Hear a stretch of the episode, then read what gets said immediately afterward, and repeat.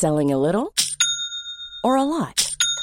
Shopify helps you do your thing however you cha-ching. Shopify is the global commerce platform that helps you sell at every stage of your business. From the launch your online shop stage to the first real life store stage, all the way to the did we just hit a million orders stage. Shopify is there to help you grow. Shopify helps you turn browsers into buyers with the internet's best converting checkout.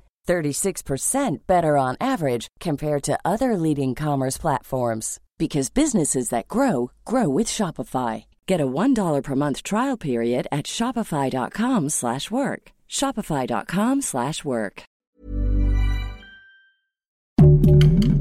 Heraldo Podcast, un lugar para tus oídos. Entiendo que Baz Luhrmann tenga esta, este concepto de voy a contratar al actor que todo mundo cree que es a todo dar, ¿no? Como Tom Hanks, que es el clásico, ¿no? Es como la figura del padre americano perfecto y la voy a transformar en este villano porque pues realmente ese es el rol del, del, coronel aunque también creo que le ayudó sabes o sea fue un tipo que jugaba un, un pues ahí como una dinámica muy perversa porque también creo que eh, este sí tomó decisiones muy adecuadas para la carrera de Elvis Guía del hater. Cuidado con los spoilers.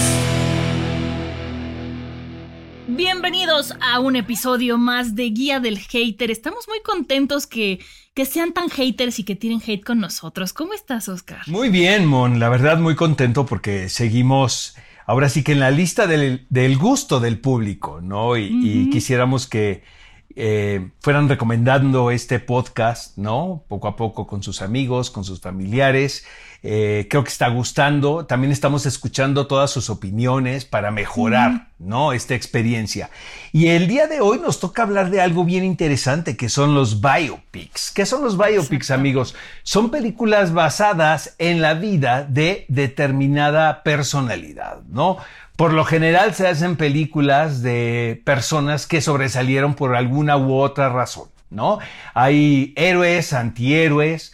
Eh, a mí en lo personal, Mon, me encanta ver películas de personajes que yo no sabía ni siquiera que existían, ¿sabes? Esos héroes sil- silenciosos, podemos decirlo así, ¿no? De los cuales la historia, pues no, no los pone en, en la crónica. Pero en esta ocasión eh, nos trae a la mesa una película muy importante titulada Elvis, también muy esperada. Sí, la verdad es que una película que ya queríamos sacar este episodio y luego retrasaron la fecha de lanzamiento, ¿no, Oscar? Y bueno, por fin ya podemos platicar un poquito de ella. Eh, grandes actuaciones, eso sí, yo es lo que más me quedo de la película, me gusta y grandes actuaciones tanto de Tom Hanks como de el chico que hace Elvis, este Austin eh, Butler. Austin Butler. Está, está también muy bien y estuve leyendo por ahí que se preparó desde antes de haber sido elegido, cinco meses antes, estuvo preparando muchísimo, este, corporalmente, físicamente, musicalmente, todo para que lo escogieran, ¿no? Un poquito me recordó eh, a lo que comentaba Jimena Romo con lo de María Félix, ¿no? Que ya lo escucharán más adelante. Exactamente. Mira, esta película podemos eh, también ponerla en este grupo de producciones que fueron víctimas del COVID. Hay que recordar que Tom Hanks fue de las primeras celebridades que salió positiva a Sí. esta epidemia y tuvieron que parar. Por lo general, el director Baz Luhrmann hace todas sus películas en Australia, cosa que me parece súper interesante y también de reconocer, porque finalmente es un australiano quien lleva oportunidad de trabajo a un, pa- A su un- país. Sí, y tan lejano, o sea, no es una cosa que, que sea como tan, tan fácil de hacer como de cambiar, por ejemplo, de Los Ángeles a Nueva York o de Nueva York incluso a Londres, ¿no? Entonces, eh, sus producciones por lo general se realizan en Australia, supongo que él tiene un equipo técnico y de creativos que tienen base allá. Eh, a mí Elvis, honestamente, Mon, me parece uno de los grandes. Eh, la música me sigue inspirando, me parece Sí. también una personalidad muy difícil de entender por su complejidad, pero a la vez lo convierte en una figura tan fascinante, porque sí fue un antes y después de la figura de Elvis Presley. No, y fíjate, Oscar, que la verdad es que yo lo ubicaba por sus canciones. Claramente tiene un tono, un color de voz hermosísimo, pero nunca, no es eh, un personaje que yo me hubiera clavado a ver más allá de su vida, ¿no? O sea, fuera de lo que sale en la película de Forrest Gump, que sale ahí el del chiquito bailando, que obviamente pues es, es un homenaje, no es una realidad. Pero más allá de eso no me había clavado, como me pasó, por ejemplo, con Elton John o, o con Freddie Mercury, ¿no? Que cuando salieron las biopics dije, ah, ok, ya las conozco, ¿no? Pero aquí con Elvis no tenía ni idea y la verdad es que me llegué una grata sorpresa. Fíjate que yo tuve la fortuna que mis padres eran fan de Elvis Presley y de alguna manera heredé el gusto. Yo todavía sigo escuchando a Elvis en Spotify. Digo, yo sé que soy un chaborruco, ¿no? Y, Joven de y no, me, y no me da pena decirlo. y me, ah, me sigue inspirando su música. Ahora, Sí. lo que fue Elvis es una figura que se adelantó a su época, que tiene que ver también con la circunstancia de que era un chico desadaptado que vivía eh, y creció en un barrio de afroamericanos y se vio muy influenciado por este tipo de música. Entonces, cuando se hace esta convergencia, ¿sabes? De, de estilos musicales y de repente se presenta algo que no habías visto. Probablemente a nosotros nos parece muy familiar si ponemos una, una rola de Elvis en este momento, Claro. pero en aquel momento, en, aqu- en aquella circunstancia, sí era algo completamente nuevo. Eso es una, musicalmente hablando. La otra, el estilo, porque era, estamos hablando de la América más conservadora, América de los Sí. 50, donde había una cierta etiqueta y formalidad, sobre todo de la población blanca, ¿no? En la América profunda. Y de repente ver a un tipo que se descomponía y que empezaba a bailar al ritmo de un estilo muy peculiar y que tenía que ver mucho la música con la manera que lo expresaba corporalmente y que eso eh, evidentemente emocionó a la gente, sobre todo a las chicas. Eh, pues sí es, sí, creo que lo- Elvis y los Beatles son, son, son fenómenos que merecen analizarse. Ahora, ¿qué pasa con Baz Luhrmann? Eh, es un director que a mí me gusta, lo debo de reconocer. No es de mis favoritos. Hasta la fecha sigue siendo Romeo y Julieta mi película favorita de, de Luhrmann. Yo no soy tan fan de Moulin Rouge. por Yo ejemplo, tampoco, ¿no? Fíjate. que- Me gustan los musicales y Moulin Rouge gente- no. Exacto. No, y te voy a decir una cosa. Creo que el, el valor de Moulin Rouge es su banda sonora. Sí, claro. O sea, Sí, porque sí. lo sabe hacer muy bien Baz Luhrmann, el convertir estas canciones que todos conocemos en un estilo completamente nuevo que tiene que ver con la actualidad. Y eso lo habíamos visto desde Strictly Ballroom, por ejemplo, ¿no? Esta película con la que yo conocí a Baz Luhrmann, por ejemplo. Pero, y lo sabe hacer muy bien como director y se ve que es un realizador que está muy inmiscuido en la construcción musical de sus películas. Ahorita que decías, ¿no? De lo que fue la revolución en el ámbito musical, tanto de Elvis como de los Beatles. Hay una parte muy bonita en la película, muy al principio, donde enfocan como Elvis mueve las piernas y una chica se queda viendo como, ¿qué es esto? Y esa imagen yo creo que es de las que más se me quedó de la película por cómo, cómo se ve la chava cómo transgrede su, su moralidad que mueva las piernas, ¿no? Y de, la, de, la de los Beatles, bueno, esta que sacaron en, en Disney Plus, toda de cómo fue el concierto que hicieron, también ver la sociedad, cómo no sabían, era como de, ah, ¿qué está pasando? Ah, los Beatles están ahí, ¿no? Y se empezaban a juntar poco a poco, ahorita eso sería imposible, o sea, se pasaría de boca en boca y se haría muchísima gente, pero bueno, también fue como su música rompió y cambió en ese momento, Ima- pues lo y que no, se imagínate conocía. la impresión que provocaban que no había redes sociales Ajá. y que se corría esta noticia de que había un fenómeno musical que era muy particular. Ahora, creo que Baz Luhrmann es muy bueno en la forma, ¿sabes? O sea, estéticamente no tengo en lo personal Es una queja porque, que exacto, porque siento que es un creativo muy talentoso, eh, trabaja con su esposa, quien, quien también colabora con él en la dirección de producción. Y, y creo que lo tiene eso como muy entendido, la manera en que va a contar una historia. Eh, por ejemplo, a mí el Gran Gatsby me gusta mucho, sé, que- sé que a mucha gente no le gusta tanto la película. No, a mí también me gusta. Pero me gusta mucho el libro y creo que más o menos se acercó al espíritu de Fitzgerald desde mi punto de vista. Hasta visualmente, ¿eh? no me quedó a deber, eh, a diferencia del libro, porque hay veces que el libro y la película son muy diferentes y aquí no me, no me rompió. Y, y los actores también creo que están haciendo un trabajo bien, bien interesante. Creo que Leonardo DiCaprio bueno, estaba excelente en el Sí. papel protagónico. Ya había trabajado con Baz Luhrmann en, en Romeo y Julieta, pero Kerry Mulligan, Tobey Maguire, creo que están bastante bien.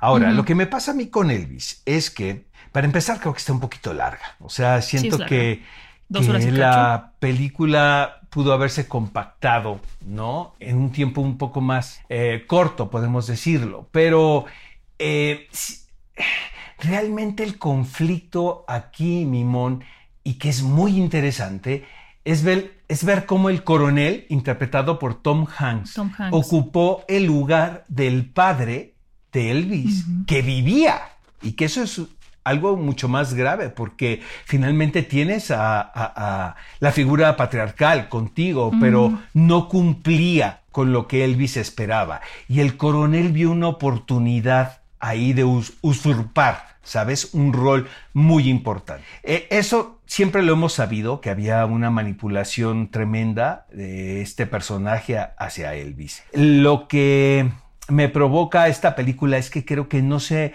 no se llega más del asunto anecdótico. Siento que pudo haber, pudo haber sido algo mucho más interesante en construir esta relación y que el público entendiera el por qué este personaje estaba eh, tenía tanto poder sobre la figura de Elvis, siendo que evidentemente pues se aprovechaba de él. Esa es una. La otra, Mon, es los prostéticos me molestaron muchísimo de Tom ¿En Hanks. los de Tom Hanks? Entiendo, entiendo que Baz Luhrmann tenga esta, este concepto de voy a contratar al actor que todo mundo cree que es a todo dar, ¿no? Como Tom Hanks, que es el clásico. ¿no? Es como la figura del padre americano perfecto y la voy a transformar en este villano porque pues realmente ese es el rol del, del coronel aunque también creo que le ayudó sabes o sea fue un tipo que jugaba un, un- pues ahí como una dinámica muy perversa porque también creo que este sí tomó decisiones muy adecuadas para la carrera de Elvis. Pero ¿por qué no contratar a un actor que tenga sobrepeso? Hay tantos, ¿sabes? En Estados Unidos, tan talentosos, que no tengan que ir al asunto del- de los prostéticos. Siento que eso es como que a mí me saca un tanto de, de lo que se está contando. No sé qué te pareció. A mí también un poco, sobre todo porque, bueno, me puse a leer un poco el trasfondo y se le tomaba 3, 4 horas a Tom Hanks transformarse en este personaje que se pudieron haber ahorrado para, como dices, profundizar un poco más en la relación. A mí no me molesta que se quede en lo anecdótico porque, porque me recuerda mucho a una película que ya hablaremos más adelante que es Bohemian Rhapsody, que a mí justo me gustó porque dan por hecho las cosas, no se clavan eh, con la idea de lo que pasaba, de lo malo, simplemente es como esto pasó, ustedes asimílenlo como quieran, pero aquí está, ¿no? O sea, no se tienen que ir tan profundo como pasa, por ejemplo, en Rocketman, que ahí sí es demasiado explícito todo lo que nos cuentan. Entonces, a mí en esta no me molestó que se quedara nada más por arriba. Mira, yo, yo prefiero Rocketman, te lo juro, me gusta más como película, honestamente. Pero me llama mucho la atención que, el- que al público joven, ¿no? Le gusta mucho Elvis. Y es, supongo que es por algo, o sea, y la película no le fue nada mal en su estreno en los Estados Unidos, por ejemplo. Lo que sí tengo que reconocer es el trabajo del actor. De repente eh, he escuchado críticas, ¿no? De que no se ve suficientemente gordo en la etapa que estuvo en Las Vegas, pero creo que, creo que eso está de más. Así se ve en la mirada del actor. Entendió perfectamente el trayecto de principio a fin y realmente es muy complicado porque es un actor realmente muy joven también, quien no vivió en ese periodo y que supongo tuvo que estar de la mano de Baz Luhrmann para poder recrear todo lo que se estaba contando. Eh, otra cosa que tengo que decir de Elvis es que al final, de una manera errónea, ponen pietaje original. Entonces ves al verdadero Elvis y es, y es que es bien difícil de, de imitar, ¿sabes? Era un tipo único. Por más bien que lo esté haciendo el actor, no, no le va a llegar a lo que hizo Elvis. Y luego sale también imágenes de Priscilla Presley, que la actriz que eligieron para hacerla es muy bella y creo que también muy talentosa. Pero Priscilla Presley era una cosa alucinante, ¿sabes? Como, como belleza. Entonces, es ese, ese típico biopic donde la vida real pues sí estaba muy superior a lo que se está contando. Y es cuando yo me quedo como, ay caray, no sé qué tan buena película. Pero lo que sí sé es que está conectando con el público y eso me parece muy interesante. Fíjate que yo he estado, bueno, ahora en, en- en los otros programas y podcasts con gente muy joven y les fascina la película. Y eso me gusta, aunque a mí no me guste tanto. ¿Sabes? A lo mejor pasa un poco lo que te decía, que nosotros simplemente queremos conocer la historia y tú quieres conocer más a profundidad porque tú ya conocías lo que nosotros no. Entonces, tal vez por eso a Puede ti ser. te queda de ver y para nosotros es maravilloso conocer hasta ahí. Y ya, pues, si queremos más, Tienes un punto nos ahí, ¿eh? meteremos a, a googlear, ¿no? razón. Pero yo creo que por ahí va un poco porque a nosotros nos gusta y a ti te queda a deber, ¿no? Ahora, la película está muy bien hecha, ¿eh? No hay una queja alguna y sobre todo eh, la parte musical, que es lo que sabe hacer Baz Luhrmann muy bien. Siento que es un videoclip de dos horas, 20 minutos o de TikToks eh, perfectamente armados, ¿no? Con una banda sonora muy bien elegida, cosa que no está mal, ¿no? Pero sí, a mí me hubiese gustado más el, el ver eh, el conflicto entre el coronel y Elvis, que siento que esa es la piedra no base de, de esta historia. Es que te gusta el conflicto, Oscar. Nosotros queremos relajarnos y tú quieres Pues ver sí. una película de terror en la vida de, de Elvis también. Pues es que es una historia de terror, Mon, Sí, la sí, verdad. es una historia de terror, pero también hay, hay- hay que aprender mucho de lo que él vivió. O sea, como no aprender de él, sino aprender a entenderlo. Bueno, vamos a hatear un poco, pero bien a gusto, y es Bohemian Rhapsody. Creo que también sucede un poco de lo que vivimos en Elvis. O sea, Rami Malek bueno, le dieron un Oscar, está fantástico, pero realmente encontrar un actor que hiciera a Freddie Mercury estaba muy cañón. En un principio, en esta película, se trabajó con Sacha Baron Cohen. Obviamente, pues este tipo, pues muy temperamental, muy inteligente. Tenemos que decir que se trata de un biopic oficial, ¿no? Donde estaban involucrados el resto de los integrantes de Queen y pues de entrada sabemos que no se van a tocar las cosas negativas de una manera tan profunda, ¿sabes? Porque no les conviene. Ahora, por un lado, la película fue un trancazo, la reconocieron muchísimo. Eh, siento que revivió Queen, quienes no conocían la música de Queen, gracias a esta película, ¿no? Ahora saben qué banda es. Eso está muy bien. Eh, hice yo las entrevistas en esa ocasión y me dice la actriz Lucy, la que interpreta a, la pareja de Freddie Mercury, que ella llegó, su primer llamado fue el eh, Wembley y que tenían dos meses ensayando todos los actores para poder hacer la recreación tal cual de Live Aid. Es bien fácil poder comparar lo que pasó en Live Aid, porque lo podemos ver en YouTube, con lo que pasa en la película. De hecho, hay ejercicios que pudimos ver en las redes y lo hicieron idéntico. Pero esto llevó dos meses, ¿sabes? Y a mí el rigor me encanta porque pues son, actores y creativos totalmente comprometidos con contar la historia. Pero la actriz me dijo, ¿sabes qué? Ese fue mi primer día de llamado porque nada más había reacciones mías que estaba yo en el backstage. Y de repente llegué con el director y le dije, no voy a poder hacer la película porque yo no estoy al nivel de estos actores. Eh, yo la voy a hatear por esto, porque es sumamente oficial, porque creo que la historia de Freddie Mercury es mucho más interesante, por supuesto es más escabrosa, mucho más oscura. Eh, reconozco el trabajo de Rami Malek, pero no le llega por nada a la figura de Freddie Mercury. Esa es mi opinión. Es difícil llegarle a Freddie Mercury, sin embargo, yo aquí no estoy tan de acuerdo contigo, Oscar, porque a mí justo me gusta lo que comentaba con la de Elvis, que no se metieron en todos los temas escabrosos y morbosos que se pueden prestar como a una doble interpretación. No sé, a mí la, la onda de que sea una película que pasa y que no se tengan que clavar con que sí, claro, y se metía con mil güeyes, y sí, claro, le dio sida porque anda. No, simplemente es pasó, lo sabemos y vamos a hacerle un homenaje con mucho cariño. No estoy tan de acuerdo contigo, Ya sé, Mon, ya sé. perdóname, pero creo que son capítulos que precisamente son tan oscuros y tan truculentos que por eso se convirtieron en las figuras que fuesen. Claro, pero si de estás haciendo repente, un o sea, no homenaje- estamos, no estamos hablando de la vida de Taylor Swift, por ejemplo. Estamos hablando de un personaje que fue un antes y después. Sí, y precisamente esos capítulos oscuros, tampoco te estoy diciendo que tiene que ser una película NC-17 o una película X o que tengamos que ver cosas, pero realmente sí se hicieron güeyes muy cañón. O sea, Pero se hacen güeyes, pero sí lo van a entender, Oscar. Bueno, sí lo dan a entender porque lo tienen que contar, Mon. O sea, no, eso no lo puedes quitar de esas historias. Es que yo, no mi sé, yo salí opinión. tan feliz de la de Bohemian Rhapsody. Qué que bueno, dije yo la vi, no yo la vi dos veces, la vi dos veces en, en pantalla grande.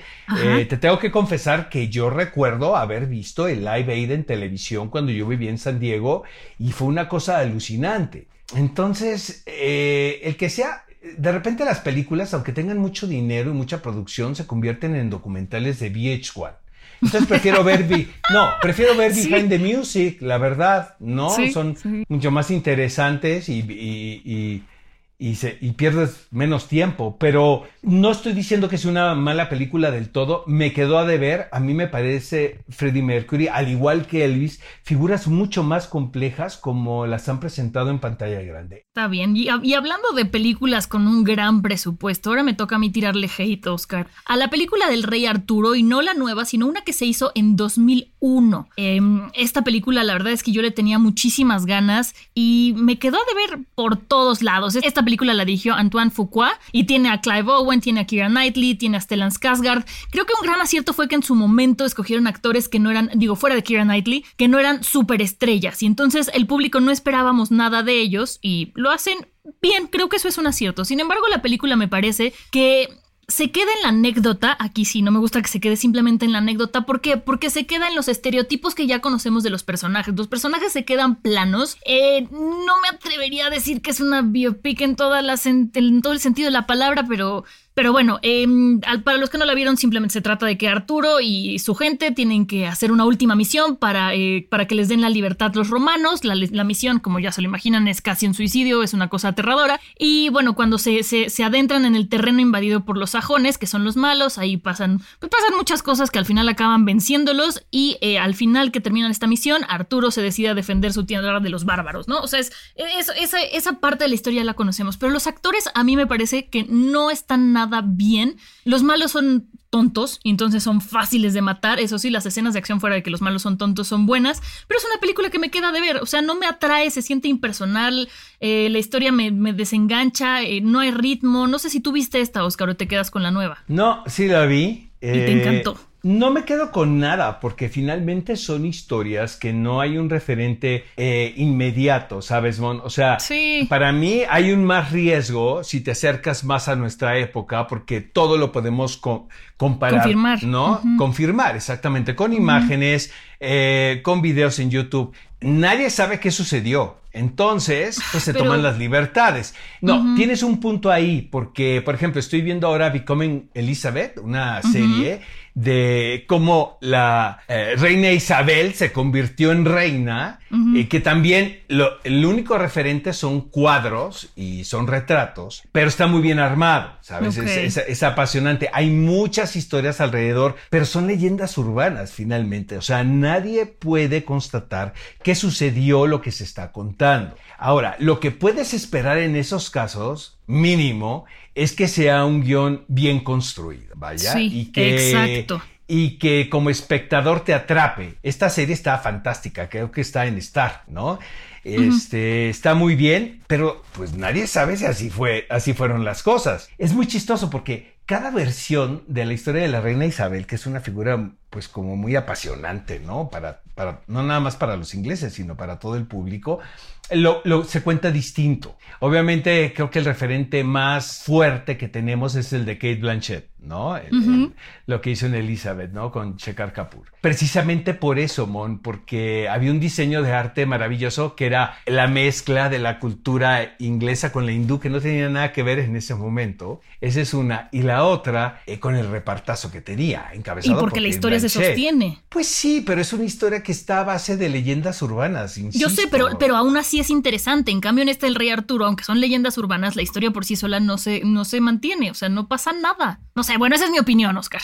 Hay una serie que moría de ganas de verla. Fíjate que ni sabía que existía, pero salí de viaje y de repente en un para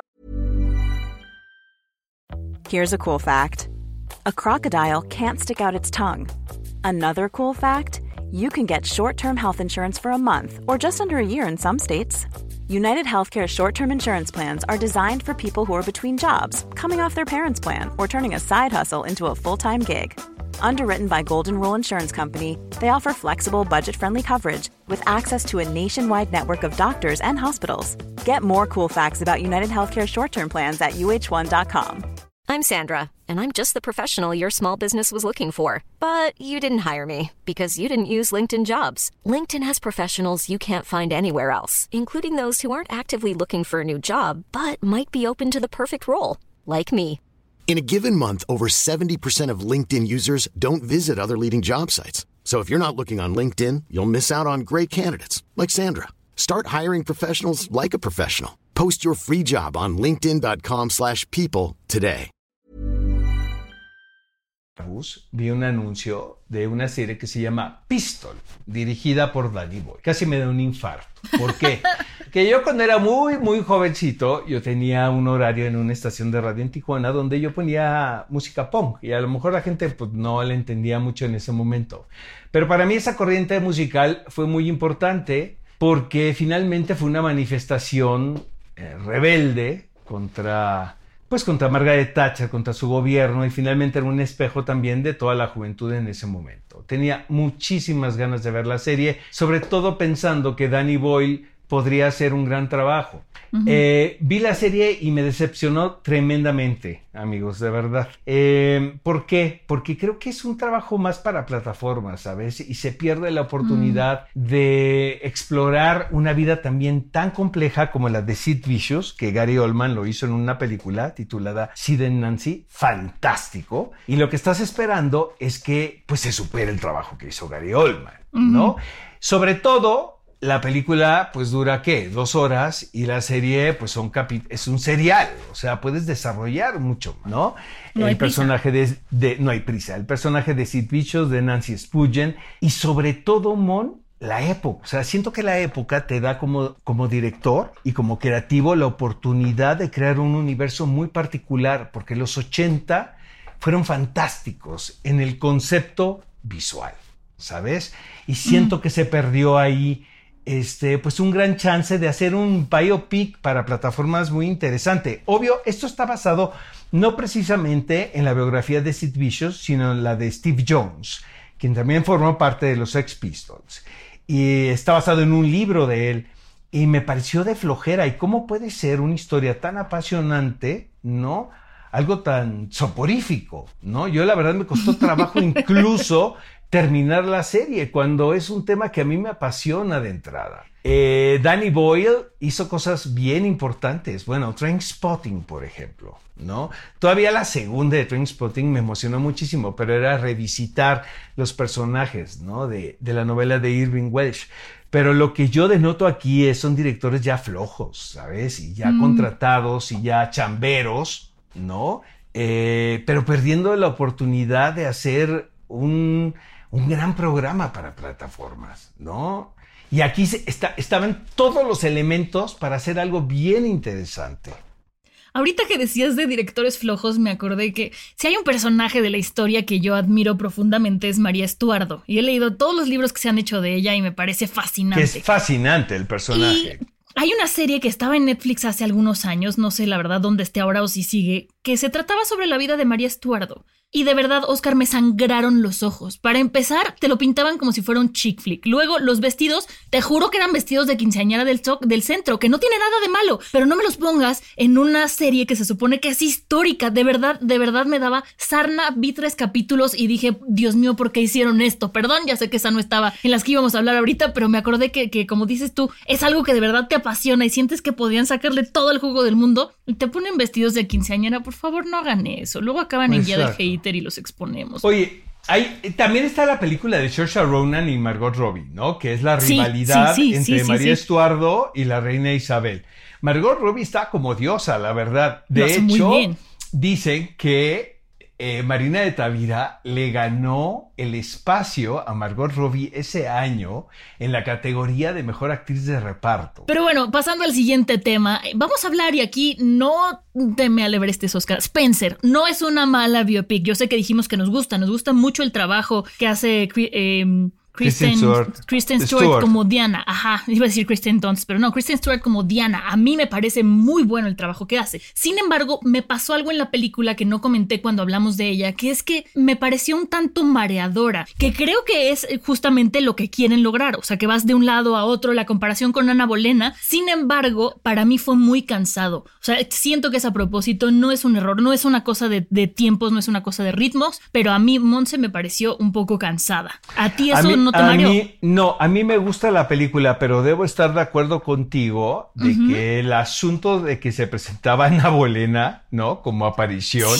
a Diana, pues sí, era muy sacado de la manga. ¿no? Aparte, esa Oscar yo la vi cuando acababa de nacer mi bebé y la tenía que ver entre horas de que se dormía. me da, medio pena, desvelada. me da pena decirlo, pero siento que es una latinada de Pablo Larraín, ¿sabes? O sea, a ningún inglés se le hubiera ocurrido eso.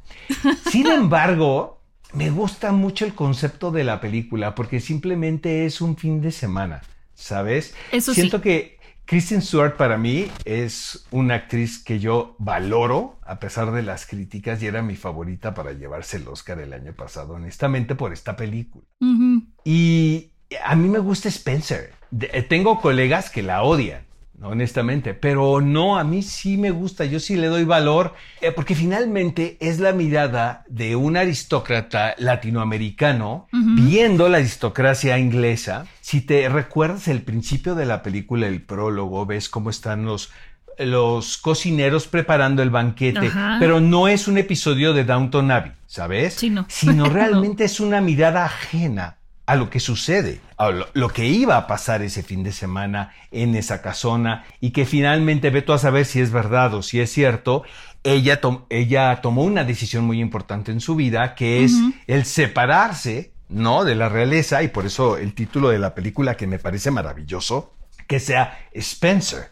Pero ¿no crees que esa parte de, de la mirada ajena, sí, claro que es, es la visión, pero es la mirada de la misma Diana, que era ajena a todo esto y que se sentía ajena y como la vemos en la película, yo siento que también tiene que ver como que nos empiezan a meter desde ahí en esta onda de todo lo que vean es la cabeza de Diana. No, pero ¿sabes qué, Mon? Yo sí creo que hay una diferencia cultural tremenda. Sí, eso sí, eh, definitivamente. Entre los latinoamericanos y los ingleses. Sí, te- O sea, no es lo mismo hablar, ¿sabes?, de una persona común y corriente quien vive en Londres, que tiene una relación con la aristocracia inglesa, hablar de una persona que esté en una misma circunstancia en Chile o en México, Claro. ¿sabes? O sea, pasan cosas distintas. Eh, el concepto de la película me gusta, Kristen Stewart me gusta, la verdad. A mí, me eh, yo creí que el Oscar era para ella, fíjate. Me sorprendió muchísimo que fuese para Jessica Chastain, que es una muy buena actriz. La verdad no hay, no, hay, no hay queja alguna, pero sí creo que Spencer es mucho mejor película que eh, Los ojos de Tammy Faye. Hablando de cosas malogradas y un personaje eh, es, es Naomi Watts también como la princesa Diana. Es que de repente como es, este personaje se convierte en un imán tan atractivo para el público. ¿Por qué? ¿Sabes, Mon? Yo creo que por Eh, todo esto de todo lo que no sabemos que pasó y todo lo que creemos que pasó y queremos una respuesta a algo que no la tiene. Bueno, sí la tiene, pero no va públicamente. Hay un dejo romántico, creo yo, que eso también es algo muy, un elemento muy atractivo para el público, que es un amor no correspondido. O sea que ella en un principio te dan a entender que está enamorada del príncipe, pero el príncipe estaba enamorado, estaba enamorado de otra persona. Y eso siempre es muy atractivo para la audiencia, ¿sabes? El problema con la versión de Naomi Watts es que es espantosa la película, la verdad. siento, siento que es una producción hecha para televisión y que de repente nos la venden, ¿no? Como un gran biopic, como estamos diciendo desde el principio, y no lo es, es muy elemental. O sea, finalmente todo se queda por encima, no entiendes nada no entiendes la psique, que eso por ejemplo en Spencer sí creo que por lo menos hay un intento. No sé si se logre del todo, Mon, pero a mí me gusta ver los riesgos, ¿sabes? En pantalla grande. Y el biopic que hizo Naomi Watts creo que sí es muy malo. A mí no me gusta para nada esa película. Yo esa, la verdad, Oscar, es que no la vi, pero con todo lo que estás diciendo, no me quedo con ganas No, de pues verla no ni la tantito. veas. Me quedo con la versión de Spencer, entonces. Como, como conclusiones podemos decir, me emociona mucho que se hagan biopics de personajes cercanos. ¿Sabes Sí. por qué, Mon? Porque tiene que haber rigor en la realización, porque finalmente los referentes son cercanos. cuando te están contando algo, ¿no? Que sucedió hace siglos, pues es muy fácil como inventar, ¿no? Cosas. Pero, por ejemplo, recuerdo lo de Frida, ¿no? Eh, que la gente criticaba muchísimo la versión eh, que hizo Salma Hayek, cuando finalmente era una película norteamericana hecha con dinero extranjero. Y de repente los mexicanos decían, es que así no era nuestra Frida, pero así es la Frida que percibían exactamente Harvey Weinstein. Y sé que este, Salma luchó mucho para, ¿no? para poder eh, meter el alma ¿no? de este personaje tan fascinante y, y, que hasta la fecha nos mueve a todos los mexicanos. No es fácil hacer biopics, de verdad amigos, porque por ejemplo, si son más cercanos, pues hay muchas referencias, estás tocando eh, fibras muy cercanas, de repente hay gente que está viva, que participó en, eh, ¿no? en las historias y que fácilmente pueden salir a desmentir. Esto no sucedió. Por ejemplo, ahora en esta serie The Offer, ¿no? La del padrino, cómo se realizó. Francis Ford Coppola desde un principio dijo, es la visión de un productor que nunca estuvo en el set. Mm. Tampoco esto es para creerle a Francis Ford Coppola, porque a Francis Ford Coppola lo retratan en la serie como una persona que no es tan inteligente, no le conviene. Claro. Pero eso, eso es, mucho, es muy emocionante porque sí te tienes que acercar más y yo creo que eso fue lo que nos tenía enganchados semana con semana a la serie de Luis Miguel, que como es tan cercano y podíamos googlear todo, entonces podíamos saber en qué momento, o sea, si estaban diciendo la verdad o no, o dónde está la casa, o dónde está todo. O sea, ya sé que me fui al otro lado de los biopics, esta es una serie también, no, no, pero, no, pero, pero fue tan cercano que lo hacíamos más cercano aún nosotros. A mí me pasó con Rocketman también, que me metí a ver a ver cómo se vistió Elton John en este concierto, y no era igual, y yo me sentí traicionada, dije, qué poca. O sea, sí, sí puedo comprobarlo porque no es la misma ropa que estaba usando en el Toñón. En cambio, en Luis Miguel lo que te contaban era bastante cercano, al menos a lo que encontrabas en internet. la primera temporada, la, primera temporada. Sobre todo. La primera. Pero lo después sí fue una mezcla, incluso cronológicamente no hacía sentido, ¿sabes?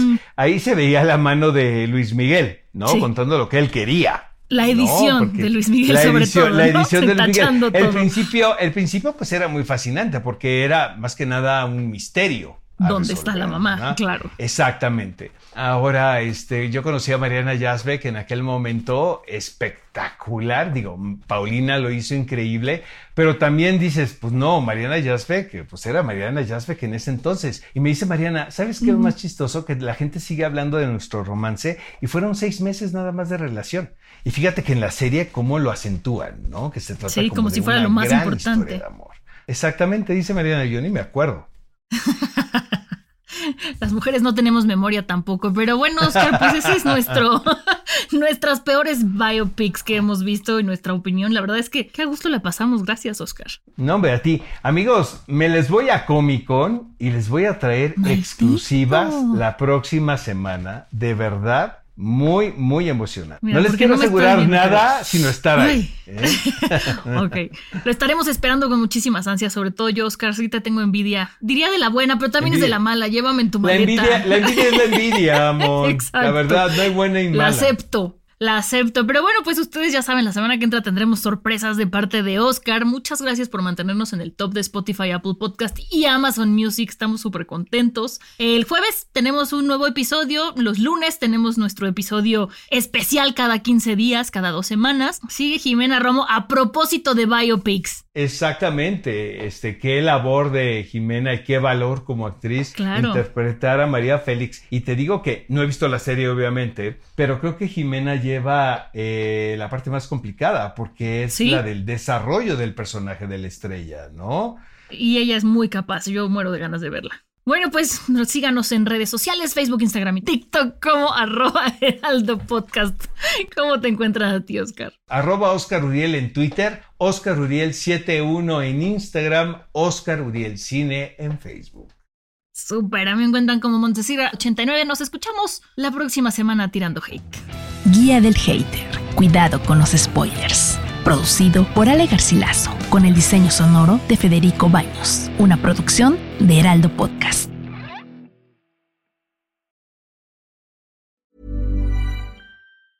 If you thought the only way to get a more defined jawline with natural looking results was through surgery, think again. Juvederm Volux XC is a non surgical injectable gel filler that improves moderate to severe loss of jawline definition and can help you achieve natural looking results with little downtime. Even better, this improved definition lasts up to one year with optimal treatment. No maintenance required. Improve jawline definition for a smooth, sculpted look with Juvederm Volux XC. For important safety information and to find a licensed specialist, visit juvederm.com. That's J U V E D E R M.com. Not for people with severe allergic reactions, allergies to lidocaine, or the proteins used in Juvederm. Common side effects include injection site redness, swelling, pain, tenderness, firmness, lumps, bumps, bruising, discoloration, or itching. There's a risk of unintentional injection into a blood vessel, which can cause vision abnormalities, blindness, stroke, temporary scabs, or scarring. Talk to a licensed specialist to find out if it's right for you.